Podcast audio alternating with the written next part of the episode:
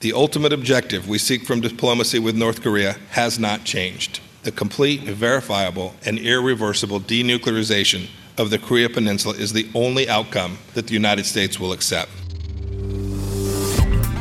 Das Handelsblatt Morning Briefing von Hans-Jürgen Jakobs. Guten Morgen allerseits. Die Zeit der gegenseitigen Pöbeleien ist beendet, nun wird Geschichte gemacht. Jedenfalls sieht das die großgeopolitische Regie vor. Um 3 Uhr morgens MEZ redeten US-Präsident Donald Trump und Nordkoreas Kim Jong-un in Singapur über Atomwaffen und Abrüstung. Die Spekulationen über eine Einigung liefen bereits zuvor heiß, schließlich braucht jeder der beiden einen Deal. Andererseits spricht der schwankende Charakter der beiden dagegen, dass der Name ihrer Tagungsinsel wirklich Zukunftsprogramm wird, Sentosa oder Ruhe und Frieden. Auf die deutsche Autoindustrie war bisher Verlass. Sie meldete Exportrekorde und Höchstgewinne. Nun jedoch liefert sie reichlich Stoff im Wirtschaftskrimi Dieselgate. Bei Audi soll Vorstandschef Rupert Stadler Hinweisen auf Abgasmanipulationen nicht nachgegangen sein. Es gab eine Razzia bei ihm zu Hause. Bei Daimler wiederum müssen in Europa 774.000 Autos umgerüstet werden.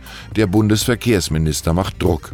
Die größte Sorge der Belegschaft sei, dass rund um das Thema Abgas noch viel mehr auf den Tisch kommen könnte als bisher bekannt, offenbart Betriebsrat Wolfgang Nieke. Die Tricksereien der Autochefs sind auch im Mittelstand ein Ärgernis. Das könnte durchaus noch besser laufen, sagt Unternehmer Werner Balsen, Chef des CDU-Wirtschaftsrats, der heute sein Jahrestreffen hat. Er könne sich auch kaum vorstellen, dass das nur irgendwelche Untergebenen waren. Auch zum Handelskrieger Donald Trump hat Balsen eine klare Meinung. Ich glaube, er versteht nur eine klare Sprache aus Europa. Aussagen zur Vermeidung eines Handelskriegs verstünde der US-Präsident nur als Einladung für immer neue Forderungen. Es sollte der stolze Tag des Horst Seehofer werden, die Enthüllung eines Masterplans Migration. Flüchtlinge, die bereits irgendwo anders in Europa registriert sind, sollten demnach an der deutschen Grenze abgewiesen werden. Doch die für Dienstag angesetzte Pressekonferenz entfällt. Angela Merkel, Kanzlerin und CDU-Chefin, hält wenig vom Masterplan des CSU-Chefs, ist zu hören. Da wird aus Seehofer ein Master of Disaster und Parteifreund Joachim Herrmann führt im Handelsblatt das Wort, wir können Asyltourismus nicht länger akzeptieren. Solche Sätze über Asylbewerber sagen sich in Wahlkampfzeiten leicht. Doch was ist, wenn ein Rettungsschiff mit 629 Flüchtlingen zwei Tage ziellos im Mittelmeer kreuzt, weil Italien die Grenzen dicht macht und mit Malta darüber streitet? So geschah es mit der Aquarius. In dieser Lage hilft Spaniens neuer Regierungschef Pedro Sanchez aus.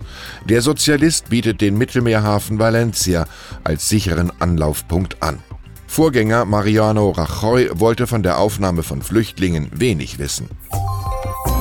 Dieser Schnappschuss aus La Malbaie, Quebec. Angela Merkel stehend, verwundert. Shinzo Abe genervt und bockig auf dem Stuhl Donald Trump. Die Szene vom jüngsten G7-Gipfel ist diskutiert worden wie ein Bild von Rembrandt. Was war da los? In unserer Serie Meet the Ambassadors können wir aufklären. Mein Kollege Thorsten Rieke diskutiert am Donnerstag in Berlin mit Kanadas Botschafter Stéphane Dion. Wer dabei sein will, schickt mir bitte heute eine E-Mail jakobs at morningbriefing.de. Zwei Karten sind reserviert, das Los entscheidet.